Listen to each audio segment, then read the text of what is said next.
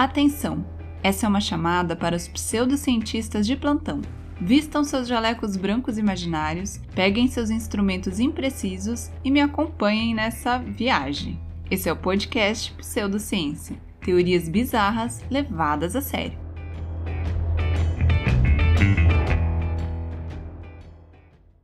Olá, meus queridos colegas pseudocientistas! Aqui é a Carol e esse é o oitavo episódio do seu podcast preferido. Esse podcast que traz teorias bizarras de uma forma séria, de uma forma praticamente jornalística. E, gente, hoje vocês já viram o título do nosso episódio. Sim, queridos, nós vamos falar sobre as mentiras que os físicos nos contam. Tá bom? Por quê? Porque essa semana eu tive uma revelação. Eu desenvolvi uma teoria que já foi comprovada, inclusive, sobre a verdadeira forma do som. Os físicos nos dizem que o som anda por aí em forma de ondas. Eu provei por A mais B que não é assim. Se você não viu essa nova teoria tão maravilhosa, vai lá no Instagram, podpseudociência. Eu deixei o link do Instagram aí na descrição do episódio, é só clicar lá que você vai ver o vídeo em que essa teoria foi primeiro colocada ao mundo, tá? Depois dessa visão de nada por trazer essa verdade para vocês. Não precisam agradecer. Mas essa questão do som é só uma das mentiras que eles nos contam, meus queridos. Sim, além da Terra Oca, que nós já conversamos, hoje eu trouxe outras teorias ocultas da física. Outras teorias que eles não querem que nós saibamos. Por que será? Não sei. Inclusive, eu ia colocar o nome desse episódio de A Física Oculta. Pra ver se chamava a atenção do History Channel, né, gente? Então, se você quer participar dessa comunidade pseudocientífica, se você acabou de chegar e ainda não conhece nosso Instagram, corre lá. Também temos o e-mail podpseudociência.gmail.com para você mandar uma sugestão de teoria que você quer ver aqui, mandar elogios. Né, meus queridos? Também não esquece de seguir o podcast na plataforma de áudio que você escuta. É só clicar no botãozinho seguir e também compartilhar com seus amigos, gente. Também vão lá no Instagram e curtam, comentem as publicações, porque isso ajuda a gente a crescer e crescer a nossa comunidade de pseudocientistas que estão dominando o mundo, tá? Aos poucos nós vamos dominar o mundo, nós vamos trazer a verdade à tona meus queridos. É para isso que nós estamos aqui. Hoje eu tô revoltada. Vocês viram, né? Estou revoltada porque os físicos vêm escondendo coisas de nós. E agora eu preciso abrir meu coração, tá? Eu vou contar uma coisa para vocês que vocês vão ficar chocados. Quem ainda não sabe vai ficar chocado. Porque, meus queridos, se preparem revelação hoje nesse programa. Nossa, hoje a gente tá misturando history, misturando John Kleber, tá uma coisa assim demais. Esse programa tá completo hoje. O que eu tenho a dizer para vocês é que eu sou casada com um físico. Sim, meus queridos, um cientista casado com uma pseudocientista. Como é que pode isso? Eu digo para vocês, como é que pode isso? É a força do amor. Ah, que brega! Sim, meus queridos, eu sou casada com um físico. Ele, quando eu pergunto sobre essas teorias aqui, ele nega, tá? Ele nega, mas eu sei que eles só querem nos enganar. Então vamos para as nossas teorias, porque hoje nós não tivemos pesquisa sociológica pseudocientífica lá no Instagram, como nós normalmente temos, mas eu deixei lá uma publicação para vocês descobrirem por qual teoria vocês ganharão o Nobel, tá bom? Então vão lá, confiram e deixem nos comentários para eu saber. O meu Nobel, por exemplo, vai vir pela teoria da nuvem cósmica pixelada. Então eu quero saber a teoria de vocês. Então vamos lá para as teorias de hoje. Vamos descobrir o que os físicos tanto escondem de nós. Ah, e além de eu ser casada com um físico, eu quero que vocês saibam que muitos cientistas ouvem esse podcast, tá bom? Um beijo para os cientistas. Então vamos lá para as nossas teorias. As teorias, o que? As verdades que os físicos escondem. Então prestem atenção, porque depois eu quero que vocês vão lá no Instagram para escolher a teoria que vocês acham que é a verdadeira. Primeiro começaremos pela teoria do universo elétrico. Para os criadores dessa teoria, não são as fusões nucleares que mantêm o brilho das estrelas. Não, não. Mas uma voltagem do espaço. Como se fossem lâmpadas gigantes, estrelas como o Sol seriam carregadas positivamente, e isso faria com que elas atraíssem partículas negativas. Entendi alguma coisa? Não. Mas é isso. Se a teoria estivesse correta, o Sol já teria erradicado a atmosfera e a vida terrestre há muito tempo. Porque eu não entendo lufas de física, né, meu povo? Se eu não entendo a física normal, vou entender essas teorias bizarras? Não vou. Mas é mais ou menos o seguinte: as estrelas. Porque é muito esquisito esse negócio de fusão nuclear, gerar estrela, não tem nada a ver uma coisa com a outra, né? Gente, fusão nuclear é bomba atômica. Estrela é o quê? Uma luz, como se fosse uma lâmpada que fica ligada no espaço. Ai, faz bem mais sentido, eu gostei dessa. Vamos para a segunda teoria. Essa é boa, gente. Olha só. CERN e Shiva querem destruir o mundo. Quem não sabe, CERN é aquele negócio. Nossa, agora os físicos vão amar a minha explicação. CERN é aquela construção gigante que eu acho que pega até mais de um país, né? Acho que fica nas. Olha, eu tô chutando tudo, tá, gente? Eu acho que fica na Suíça e pega outros países tá? Isso é o que a informação que minha mente tem. E lá dentro eles ficam pesquisando os negócios que eles descobriram bóson de Higgs, que é a partícula de Deus. Já vai vendo que aí eles fazem umas coisas esquisitas, né? Descobrir partícula de Deus. Vamos ver. Essa teoria diz o seguinte: que além de desenvolver incríveis pesquisas, o maior laboratório de física de partículas do mundo, que é o CERN, estaria por trás de uma tentativa de destruir o planeta. Isso porque em frente à sede do CERN, há uma estátua de 2 metros do deus Shiva. Que, aliás, é chiquérrimo, né? Divindade hinduísta que representa a destruição. A escultura foi um presente do governo indiano, dada em 2004, e desde então tem chamado a atenção de muitas pessoas. Algumas acreditam que o laboratório estaria, na verdade, criando um portal para que Shiva dominasse a Terra e a destruísse de vez. Gente, não, é boa, não é? Eu gostei. Inclusive, Shiva, tô do teu lado, tá? Eu acho que já passou da hora. Em 2016, um grupo de pessoas não identificadas entrou no campus e gravou como se fosse um sacrifício. Eles encenaram um sacrifício humano na frente da estátua e filmaram e tal.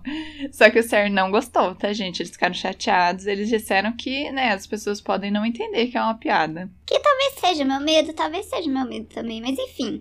Gostei desse povo, gostei do CERN, gostei de Shiva. Vamos lá, Shiva, tô contigo.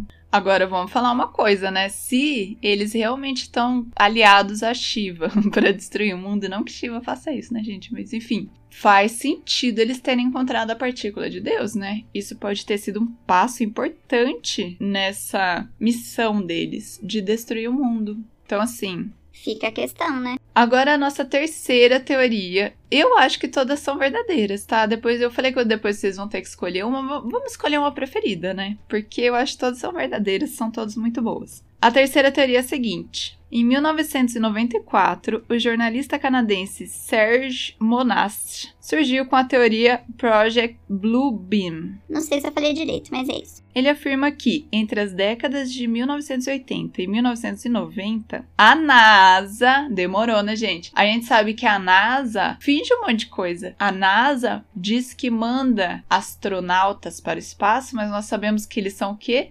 Atornautas né? Ai, eu amo esse termo.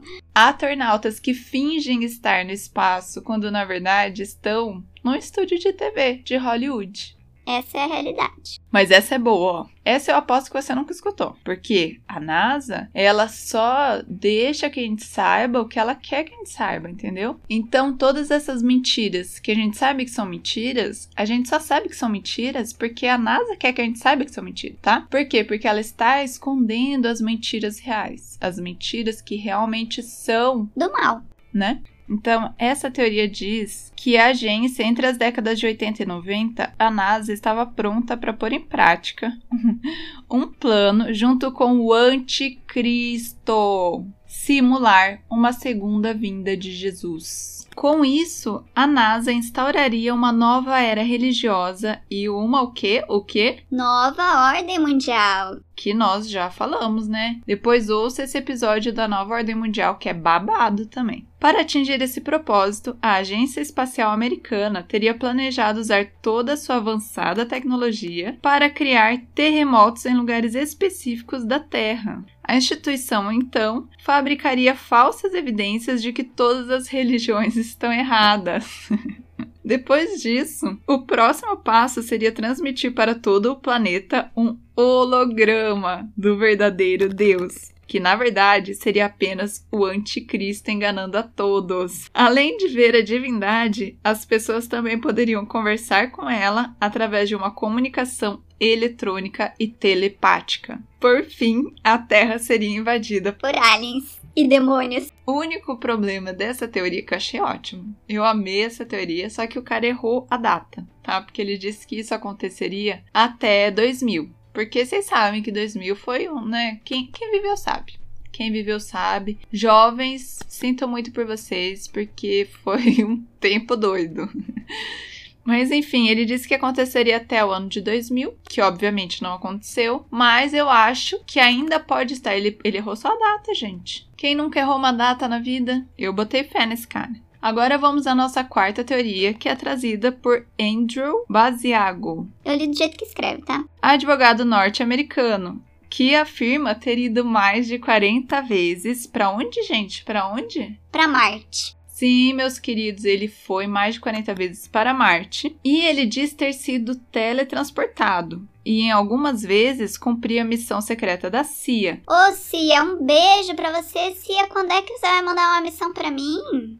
Daí, gente, eu vou ler exatamente o que ele falou, tá? Abre aspas. Subiam 10 em um elevador que por 15 minutos mudava de forma. E quando a porta abria, estávamos em uma base espacial em Marte. E daí ele falava que Marte é um deserto vermelho com cheiro de waffles queimados. Péssimo, né? Mas não é só isso não, meus queridos. Vocês acham que acabou aí? Não acabou aí não. Ele disse que não foi sozinho não. Obama foi com ele, tá? Ele foi para Marte com esse cara em algumas missões. E ele também afirma que o local é habitado por alguns humanos e que há uma sociedade subterrânea em Marte que lhe chamou muito a atenção. Agora é ele falando. Um humanoide nos recebeu uma vez. Nos comunicamos por telepatia e ele nos levou a um lugar que construíram no interior do planeta. Parece feita por Gaudí. É repleta de formas curvas, porém harmônicas. Mas enfim, ele disse que em breve informações serão reveladas, já que o governo dos Estados Unidos trabalha com experimentos em Marte há décadas. E daí, né, meus queridos, que eu preciso lembrar a vocês, não sei se eu preciso lembrar da face em Marte, não é mesmo? A face em Marte nos mostra um sinal, um sinal de que há pessoas lá, de que há outros seres lá, que a, a, a galera tá tudo lá, gente. A galera tá tudo lá. E tem gente indo e vindo, tá bom? Agora, levar um advogado. Né? Pra Marte? O que, que ele foi fazer lá? Será que ele foi lotear os terrenos lá? Já fez as escrituras? Vai ver que já até abriu um cartório lá. Pode ser. Faz sentido, né? Agora eu vi a utilidade do advogado, é verdade. Agora vamos para nossa quinta teoria, que é a teoria, eu vou ler do jeito que escreve, tá? Do Nibiru. Nibiru é um planeta em uma órbita extremamente elíptica, o que o traz até o sistema solar interior uma vez a cada 3.600 anos. A história toda surgiu em 1976, no livro o 12 planeta. Escrito por um economista e arqueólogo autodidata chamado Zecaria Stein. E assim, eu gostei dessa teoria porque, em primeiro lugar, que Nibiru é um nome muito legal. Né? Melhor nome de planeta. Mas não é só isso, porque foi o Nibiru que formou o cinturão de asteroide, tá bom? Por quê? Porque uma vez que ele passou aqui, uma das luas dele colidiu com Tiamat, outro planeta que existia entre Marte e Júpiter, e partiu Tiamat ao meio. Daí, na segunda passagem do Nibiru, outra vez que ele passou, ele colidiu com os fragmentos do Tiamat, e um deles se fragmentou mais ainda, se tornando o cinturão de asteroide. Tá bom, físicos? Vocês sabiam disso? Não sei se sabia. O outro fragmento, depois de se chocar com o Nibiru e outras de suas luas, mudou de órbita e se tornou o planeta Terra. tá? Tá bom pra você? Com o tempo, vida inteligente surgiu em Nibiru uma raça conhecida como Anunnaki. Eles se tornaram avançados com um programa espacial melhor do que o nosso. Vai ver que tinha uns milionários doidos lá também, né? Que nem tem aqui agora. Daí, mas daí o que aconteceu, gente? Os trabalhadores lá, lá no Nibiru, se revoltaram com greves e motins. Diante de um problema sério, a administração da operação apareceu com uma ideia para resolver a situação. Inclusive, a ideia foi proposta por um cara chamado Enki. Você vê que tem todas as informações nessa né? teoria muito completa. Ele resolveu o quê? Usar engenharia genética para aprimorar alguns humanoides terrestres, criando uma nova raça de escravos, o Homo sapiens. E isso seria feito com a ajuda de DNA alienígena. Aliás, se você não escutou o nosso episódio de pseudocinema sobre DNA, caçada ao predador, você tá perdendo seu tempo, tá? Porque vocês ficaram pensando: Nossa, Carol, pra que trazer esse filme podre pra nós? Mas tá aqui a resposta. Na pseudociência, meus caros colegas, nada é feito à toa. Um conhecimento que a gente traz no momento serve para outra questão, para outra teoria. É assim, é tudo amarrado, entendeu? Aqui não é igual a física, por exemplo, que tá até hoje procurando uma teoria unificada. Não, Aqui tudo se liga, tá tudo conectado. É energia, né, gente? Então vamos lá ouvir o episódio do DNA caçado ao predador para entender melhor essa teoria aqui. Mas é isso, gente. Então, eles colocaram o DNA deles no Homo erectus e eles transformou no Homo sapiens com a ajuda do DNA alienígena que, obviamente, nós ainda temos, né? Instalada na Suméria, a nova civilização de Homo sapiens foi colocada para trabalhar para seus mestres alienígenas, que obviamente foram reconhecidos como deuses, e toda uma mitologia foi criada para explicar como os humanos haviam surgido, de onde vieram os deuses, etc. A gente já conhece a teoria, né? A gente já conhece. Além da própria existência, os deuses ensinaram muito mais aos humanos, montando até as hierarquias de poder. Gente, mas é por isso que não deu certo aqui, né? Porque os caras vieram com uma hierarquia de poder que já não tinha dado certo lá no Nibiru. Aí vem enfiar aqui. Ah, faça-me o favor também, viu? Enfim, esse cara escreveu 13 livros sobre Nibiru. Dá pra ver, né? Que ele tem muita informação mesmo. E seus habitantes, com base em traduções de textos sumérios, babilônios e acadianos feitas por ele mesmo. E aí, o que vocês acharam? Eu curti Nibiru. Achei, ó, já linka com outras teorias. É muito completo isso, muito completo, gente. E agora vamos para nossa última teoria, que assim, eu vou ler para vocês porque eu não entendi. Lufas, tá? Físicos que estão me ouvindo, depois vocês me expliquem, tá? Porque eu não entendi nada. Mas eu quero trazer por quê? Porque eu quero postar lá no Instagram a cara do cara que inventou essa teoria, que é muito boa. Que é um tiozinho assim, gente. Sabe um tiozinho? Então, ele fez um site. O nome da teoria é Teoria do Tempo Simultâneo. Esse tiozinho fez um site bem tosco para colocar a teoria dele lá. E daí ele colocou, e a gente está tentando entender até agora, que é o seguinte: um dos principais fundamentos de toda a teoria é que o tempo como conhecemos está errado. Ó, eu percebi que o som estava errado, né? Agora ele, ele percebeu que todo o tempo estava errado. Quer dizer, tá tudo errado, físicos. E que o horário de Greenwich é uma conspiração global e a realidade como a conhecemos por extensão é falsa. Ele propõe um modelo matemático de tempo completamente novo, afirmando que não estamos realmente vivendo dentro de um dia, mas sim quatro dias correndo simultaneamente em uma única rotação da Terra, que ele chama de cubo de tempo harmônico simultâneo de quatro dias da natureza. Segundo ele, os quatro cantos do dia, vocês não me perguntem, tá, gente? Eu só vou reproduzir, porque eu realmente não entendi nada. Os quatro cantos do dia são meia-noite, 6 horas, meio-dia e 6 horas da tarde, 18 horas, que criam uma sinergia única, como o contínuo tempo-espaço como um todo dividido em quatro classes, às quais ele se refere como tempo cúbico. Negócio seguinte, ó, vê se você entende, depois você me conta, me explica. Quando o Sol brilha sobre a Terra, Dois pontos principais no tempo são criados em lados opostos da Terra, conhecidos como meio-dia e meia-noite. Onde as duas principais forças do tempo se unem, a sinergia cria dois novos pontos de tempo menores, que reconhecemos como Sol acima e Sol abaixo. Em uma única rotação da esfera terrestre, cada ponto de canto de tempo gira através dos outros pontos de tempo de três cantos, criando assim 16 cantos, 96 horas e 4 dias de 24 horas simultâneos em uma única rotação da Terra. Entenderam, gente? Nossa, vocês não conseguiram entender isso. Ai, pelo amor de Deus, hein? Pra vocês entenderem agora, tá?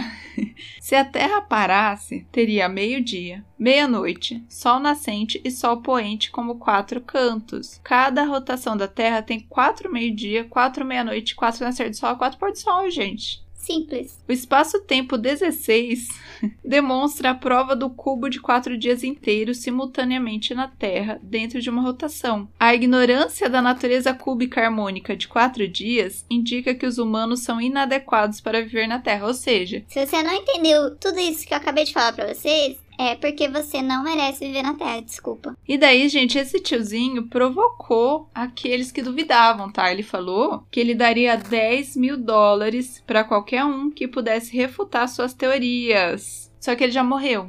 Infelizmente, porque senão, se você quisesse ganhar os dinheirinhos, porque 10 mil dólares hoje, né, meu povo? Vale o quê? Um milhão de reais, né? Então, se você tivesse vivido na mesma época que esse cara, era só entender a teoria dele e provar que estava errado Fácil. mas infelizmente não é mais possível. Gente, vocês gostaram? Eu gostei demais das teorias. Eu acho que todas estão corretas. Além da minha, vai lá ver a minha teoria lá no Instagram, que eu não vou repetir aqui, tá? Vai lá entender qual é a verdadeira forma do som. Então vamos fazer um resumo das nossas teorias para vocês votarem na que vocês preferirem, tá? Porque eu acho que aqui não tem certo nem errado. Quer dizer, só tem certo. Errado não tem. Errados estão os físicos que estamos escondendo tudo isso. Ou talvez nem eles mesmos saibam, né, gente? Fica essa questão também. Então vamos lá. Primeira hipótese foi do universo elétrico, né? O Sol como uma lampadona para nós. A segunda foi sobre como o CERN está fazendo um portal para a Shiva destruir o mundo. A terceira foi a NASA, que vai trazer um holograma do anticristo.